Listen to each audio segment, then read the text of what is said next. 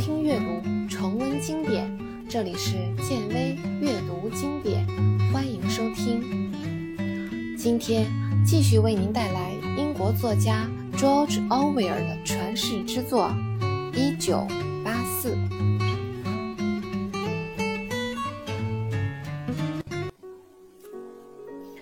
温斯顿吓了一跳，他急忙抬起了头，正是那位姑娘。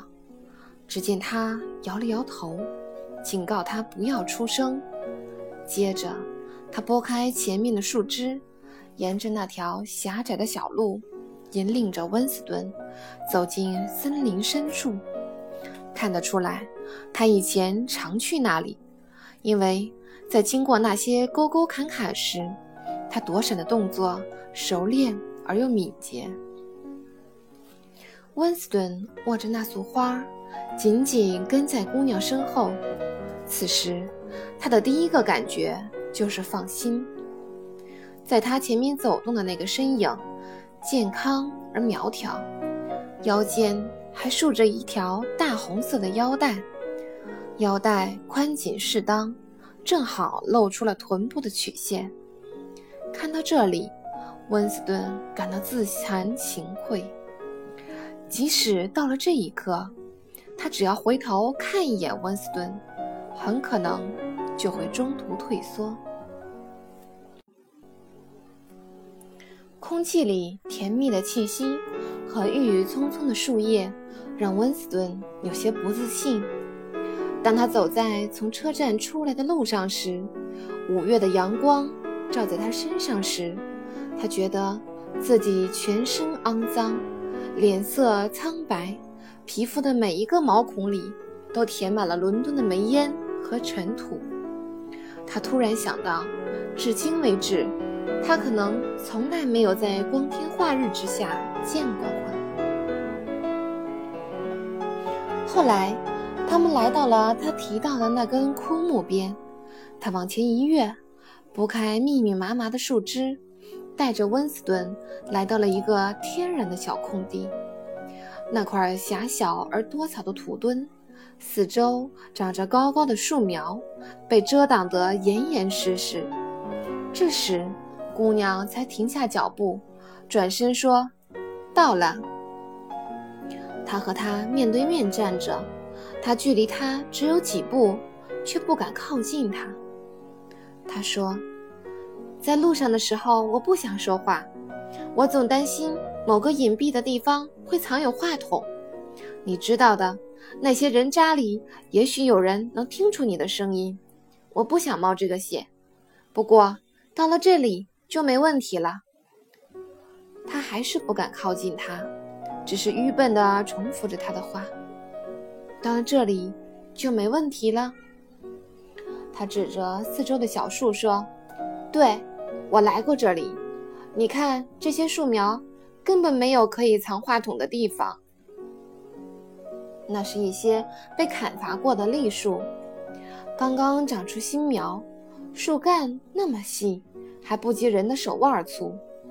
他知道，他这是在找话题，于是他向他靠近了一些。他就那样站在那里，挺着腰，脸上挂着带有一丝嘲弄的笑容。那笑容好像在质问他，为什么那么胆小，迟迟不敢动手。他上前一把抓住了他的手，手中的风信子像是有了意识似的，自己掉了出来，落到了地上。他看着他的眼睛说：“知道吗？直到刚才，我还不清楚你的眼睛是什么颜色的。”他发现他有着浓浓的睫毛。眼睛的颜色是一种很淡的棕色。现在看清楚了吧？还可以多看我一眼吗？可以，不过我有妻子，也没办法和她分开。我已经三十九岁了，而且换了五个假牙，还患有静脉曲张。他说：“我不在乎这些。”很难说清楚是谁主动的。等他反应过来时，发现他已经在自己的怀里了。刚开始的时候，他只觉得眼前的这种情况简直难以置信。靠在怀里的身体是那么的年轻，黑色的头发就贴在脸颊的旁边，这一切都让他感到有些紧张无措。慢慢的，他抬起了脸，让他吻住自己那红润的嘴唇。他张开双臂，搂住了他的脖子。他叫他亲爱的，宝贝，心肝儿，那样轻柔的呼唤着。他被他一把拉到了地上，但是他丝毫没有抗拒，任由他摆布。其实，他没有没有感觉到肉体的快感。对于这种肌肤上的亲密接触，他只感到了一种不真实和难以抑制的骄傲。事情来得那么突然，他心里一点儿准备也没有。她那么年轻，那么美丽，这一切都让他不知所措，惊慌不安。他的生活中已经很久没有女人出现了，他也不知道。为什么会把自己的生活搞成这样？他坐起身来，伸手捡出头发里的一朵风信子，然后双手搂住了她的腰，靠坐在她身边。那姑娘说：“亲爱的，别担心，也用不着着急。整个下午，这个地方都只有我们俩。那次集体郊游时，我迷路了。”才发现的这个地方，你看，这里非常隐蔽，是吧？如果有人靠近，一百米以外就能听得到声响。温斯顿问他：“你叫什么？”乔利亚。我可是知道你的名字，你叫温斯顿，温斯顿·史密斯。你怎么知道我的名字？从哪儿打听到的？亲爱的。打听这种事情，我是很在行的。告诉我，在给你传纸条之前，你对我的印象是怎么样？他不打算撒谎，在他看来，在开始的时候就把最坏的展示给对方，也是爱的一种表达方式。我恨你，我一见你就想先把你强奸了，然后再杀了你。说实话，他说。两个星期前我见到你时，还想捡块石头打烂你的头，你知道吗？我以为你是帮思想警察做事儿的。姑娘听了他的话，认为那是对他伪装的一种赞赏，开心的哈哈大笑起来。真的，你真的把我和思想警察想到一块儿去了？嗯，也不完全是。可是你年轻健康。又那么活泼，这样的外表让我没办法不那么想，你知道的。你觉得我应该是个优秀的党员，有纯洁的言行，游行、口号、旗帜、竞赛、集体郊游，就只会搞这一类的东西。对于你，我会逮到机会就对外揭发，说你的思想有问题，趁机把你干掉。对，我基本上就是那么想的。你也知道，现在的年轻姑娘，大多数都是那样。你会这么想，都是这个东西搞的鬼。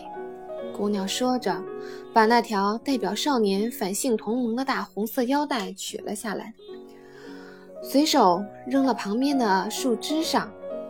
随后，她好像想起了什么。从上衣口袋里翻出一块巧克力，掰成两半，分给温斯顿一块。巧克力的外面包着一层银色的纸，光是闻味道，温斯顿就知道这种巧克力并不常见。它的颜色也和平时见到的巧克力不大一样。普通巧克力颜色是深棕色的，可这块则是黑亮黑亮的，吃到嘴里。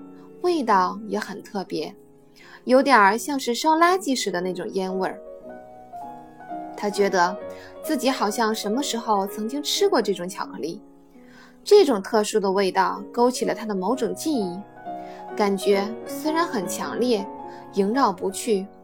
但是他始终没办法清楚地想起来。这玩意儿你是从哪儿弄到的？他问道。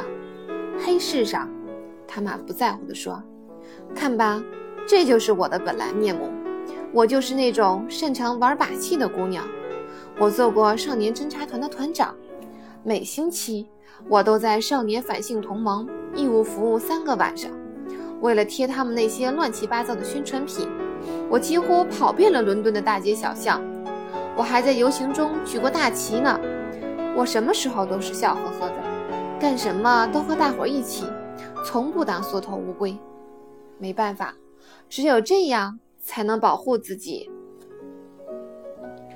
巧克力已经在温斯顿的舌尖上融化开了，那味道棒极了。只是那个记忆依旧在脑海里徘徊。感觉就像是从眼角看东西一样，你能感到它的存在，却又无法确定。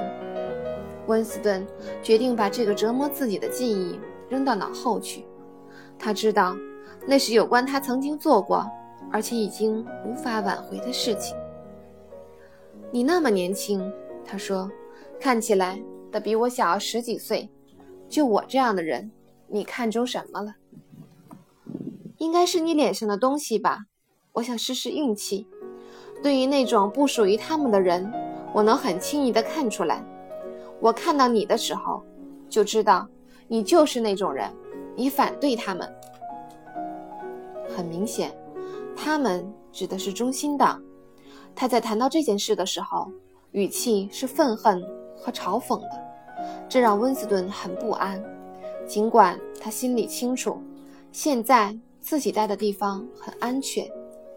还有件事让温斯顿感到十分惊讶，就是这个姑娘的嘴里满口粗话。按理说，党员是不能轻易说脏话的，最起码也不是像他这样大声地说。可是，似乎只要乔利亚一说到党，尤其是中心党，就一定会说那种用粉笔写在小胡同墙上的脏话。温斯顿并不讨厌他这么做，在他看来，这只不过是他表达自己对党及其做法不满的一种方式，而且这种方式很自然，就像马闻得烂草会打个响鼻一样。他们已经走出了那片空地，从树影斑驳的林荫小路往回走。在小路足够宽的地方，两个人就搂着腰，肩并肩的一起走。去掉腰带后，温斯顿觉得乔利亚的腰身更加柔软了，因为乔利亚说，在出了那块空地后，最好是不出声说话。所以他们交谈的时候，彼此的声音都很轻。没过多久，两人就走到了小树林的边上。乔利亚示意温斯顿。不能再往前走，别出去，没准儿外面有人看着呢。躲在树后面，应该就没事了。两个人就在榛树的树荫下，透过树叶的阳光洒在他们的脸上，感觉热乎乎的。向远处的田野眺望，温斯顿感到非常惊讶。他发现自己知道这里，即使是只看了一眼，他也知道。自己认识这个地方，这是一个古老的牧场，牧场里的草已经被牲口啃得参差不齐，有一条蜿蜒的小路从中间穿过。牧场上到处是鼹鼠打洞时留下的小土堆儿，透过对面高低不一的灌树丛，能看到随风摇曳的榆树枝，宛如女人细细的长发。这里。应该还有一条小溪流，水中还有嬉戏的鲤鱼。虽然看不到，但是温斯顿知道，他就在附近。他轻声地问：“附近是不是还有一条小溪？”“是呀，是有一条小溪，就在那块地的旁边。水里面的鱼还挺大的，在树下面的水潭里摇着尾巴游来游去的。”金子香。对，这就是金子乡。温斯顿似乎有些陶醉。金子想：“哦，没事儿，亲爱的，只是在我的梦里曾经见过这样的景色。快看！”他轻声地唱道。